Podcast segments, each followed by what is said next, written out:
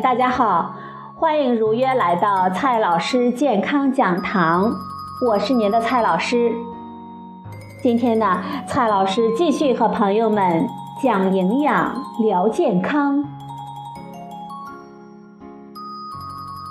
今天我们聊的话题是粉丝，比柴火还好烧的粉丝。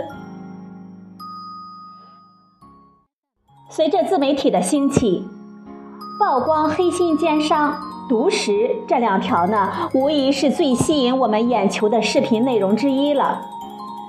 前几天呢，网络上有这样一段视频，上面写着“可以烧着的龙口粉丝”，你吃的粉丝啊，可能是塑料制品。他判断的依据是可以烧着。视频中说这种粉丝呢，比柴火还好烧。其实这种试验一点儿都不新鲜，几年前就有人惊爆过面条能够燃烧的事情。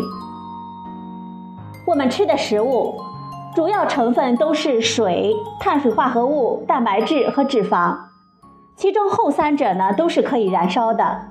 实际上，食物热量的测定就是通过把食物完全燃烧来实现的。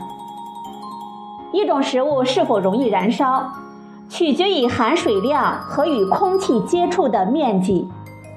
我们的印象中，多数食物都不能燃烧，只是因为含水量都非常的高。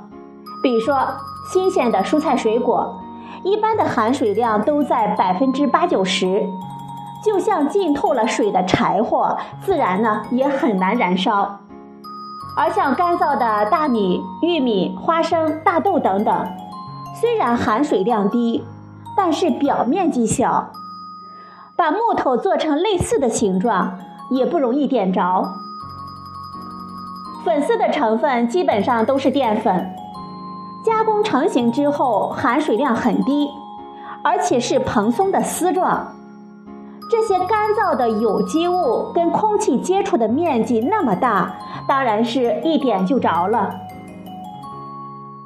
不仅是粉丝，如果有哪种食品加工到粉丝的形状和干燥的程度，却不能像柴火一样的好烧，那才是不可思议的事情呢。当今的媒体良莠不齐，自媒体更是泥沙俱下。食品安全是我们高度关切的问题，所以曝光毒食为我们公众所喜闻乐见。但是，这种惊爆内幕的媒体和自媒体，有的是装傻，有的是真傻，但结果都是通过诱导恐慌和吸引关注。所以，给朋友们一个简单粗暴的建议。凡是这种做个小试验就判定出问题食品的消息，我们呢呵呵就好，千万别浪费感情去义愤填膺。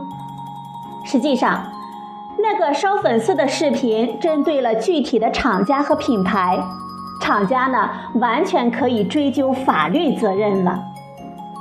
好了，朋友们，今天呢蔡老师和朋友们聊的话题是粉丝。只要我们从正规渠道购买的粉丝，我们呢都可以放心的吃。好了，朋友们，今天的节目呢就到这里，谢谢您的收听，我们明天再会。